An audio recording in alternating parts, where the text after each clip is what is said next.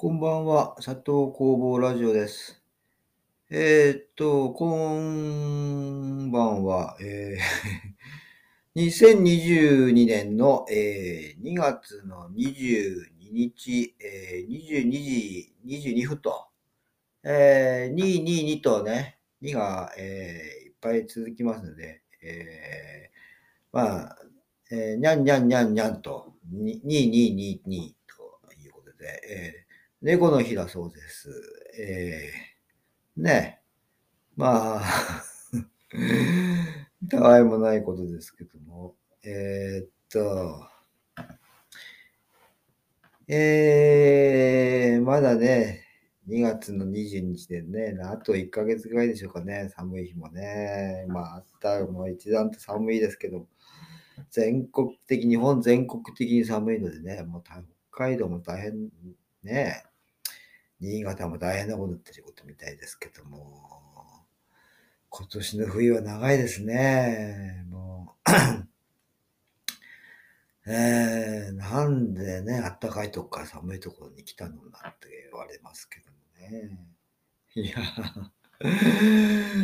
えっと、僕はすっごくあの、満足してるんですけどね、もう楽しくてしょうがないんですけど、この寒いのがね。えーまあ、えー、負け惜しみとかね、汗我慢とかではないんですけどもね。いやーね、夏のクソ暑いのを思うと全然もうなんか快適ですけどもね、どうなんでしょうか。えーね、なんか南国志向の人が多いみたいでね。うん、ダメですね。ダメですねってことはないか。えっと、それで、今日はですね、えーまあ、最近寒いので、やっぱり外にもなかなか、えーまあ、雪降ってますしね、行くも散歩するのもかったりとか、まあそんな感じもありますけど、まあ散歩してますけどね、毎日ね、僕はね。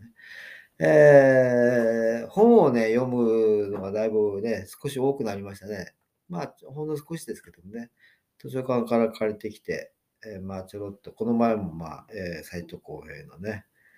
えーっと、なんちゃらの資本論ね、面白かったですけど、まあ、えーっと、なんかね、図書館、立ちの図書館ですけどもね、えーっと、新しい本のとこを見てると、その手の本なんか結構多いような気がするんです。目につくんですよね。まあ僕の目だからそういうふうに、そんなのばっかり見てるのかなっていう気もしますけども、そのまあ、えーっと、新しいね、その、まあ資本、脱資本主義ですね。えーまあ、最近、最近っていうか、今のね、日本の総理大臣なんかも、新しい資本主義とか、とか、わけわかんないこと言ってますけど、まあそういうことを言わざるを得ないようなね、状況にね、来てるんでしょうかね、やっぱりね。なんか資本主義はもうダメだから。でまあ、ポスト資本主義ですか？それでまあ、新しい、えー資本主義みたいなこと言ったりとかね、してるんでしょうかね。えーっと、まあ、まあ前も言いましたけど、うん、資本主義、まあ脱資本主義なんてのはもう随分前から言われてることなんで、今更って感じですけども、まあ、まあ説得力のあるね、新しいマルクス解釈なんかが出て、いよいよこう、まあ国の、まあそんな感じらしいんですけど、まあそれで、まあそういう本がね、結構ね、あって、えーっと、クソったれ資本主義がなくなった後のもう一つの世界とかってなんかね、そういう、えーこれ、えー名前忘れましたけども、ギリシャの、えー元ギリシャの、えー大臣、ね、あの、ギリシャの再建、あの、あの再建っていうか、あの債務不履行になった時の、まあ、要するに国が破産した時の大臣でね、えー借金返さないみたいなね、貿易しろみたいな すごい人ですけどね、その人の書いた、えーっと、まあ、中は、えっと、まあ SF 仕立てなんですけども、中はまあ経済、まあその新しいね、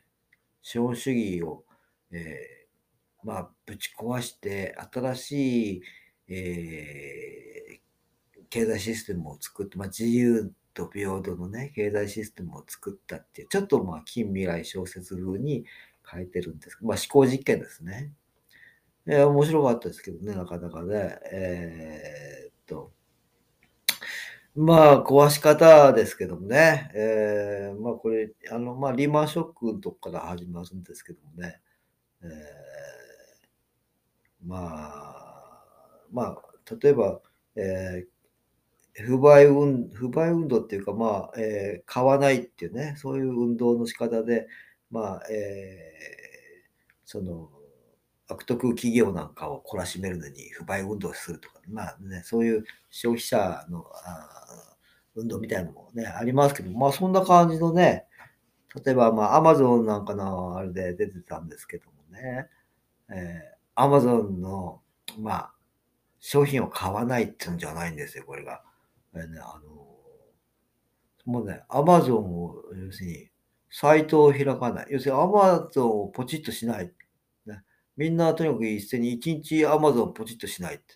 それだけでも大、大打撃を与えることができるみたいな。そこから始まるんですけどね、OC 革命とかって言って。いやいやいや、なんかね、意外と意外とね、えー、デジタルの、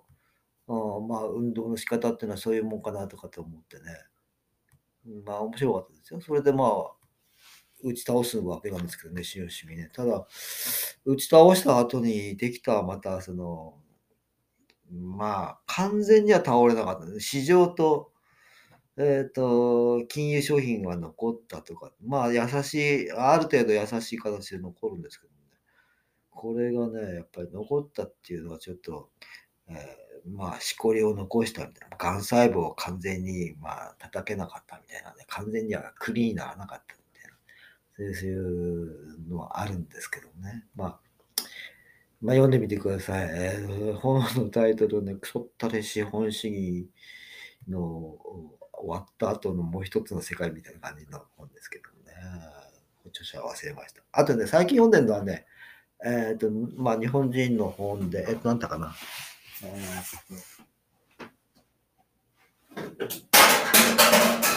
あ、まだ。えっ、と、暮らしのアナキズムってね、えー、松村慶一郎さんって、えー、えー、どこだか大学の准教授みたいな感じのね、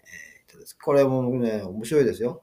えー、アナキズム。僕、あのね、どっちかっていうと、まあ、コミュニズムよりもアナキズムっていう、まあまあ、どっちもね、言葉とするとね、そういう硬い言葉で、まあ、それで、しかもこう日本ではイメージの悪いような言葉になってますよね。コミュニズム、共産主義とかって何とかっていうと、やっぱりもう赤旗、目の敵みたいなね、ネットパージみたいな感じになってしまいますので、ね、それほど日本人の、まあ、なんていうんですかね、魂に影を落としてるようなあれですけどまあ、アナキズムっていうのも、まあちょっと、まあわからないでしょうけどもね、日本の人はね。まあでも有名なね、アナキストなんか日本にもいっぱいいましたからね。まあ、それとはまたちょっと、まあ、経路が違う。暮らしのアナキズムですからね。暮らしの手帳みたいな感じ。ちょっとね、えー、日常的に、え、アナキズムをやるにはどうしたら、まあどう、どうしたらいいかっていうか、まあ、もうすでにやってるんだ、僕ら、みたいなね。そこから始まるんですけどね。え、これも面白いですね。えー、まあ、うん、鶴見俊介さんね、鶴見俊介さんなんかの、まあ、新しい、まあ、そ鶴見さんが作ったアナキズムの定義みたいなとこからね、まあ、始めるんですけどね。だからまあ、要するに日本語を訳のは無政府主義だとかね、えー、反国家主義だとかね、そういう、あれっていうほどのあれではないですよね。昔、そういう昔の大きなそういうね、あれではないですよね。もうちょっとこう、優しい感じ。まあ、要するにまあ権力に、権力に抵抗するっていうのはちょっとまだ権力残ってますからね。あれですけど、まあ、権力がなるべくなくなるようにの方向ですよね。薄まるように。あとは、まあ、権力その、え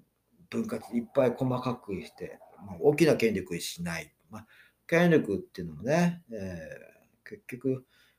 あの政府とか国だけが持ってるもんじゃないですからね、権力の根本、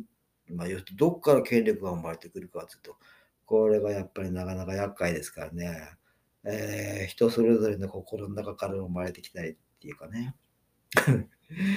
個人にも権力はあるっていうか、まあ、権力は至るところにあるだろうみたいなね、そういう話になってきますのでね、えー、まずは一人一人の権力をしらみつぶしにみたいなこと言うと、また大変ですからね、これね。まあ、とりあえず大きい権力を、えー、なくしていけばもうちょっとはいいんじゃないかね、みたいなね。あ、そうそうそう。あの、僕は好きだった。デビッド・グレーバーが死んでたんですね。去年、一昨年だったそうですね。いや、知らなかったです、僕。ね。好きだったんですけど。まあ、まあ今日はこんなところで、もう10分過ぎました。えー、また、えー、しばらく本の話しますかね。では、まあ、また来週、来週ってことはないか。いつになるかわかりませんけど。おやすみなさい。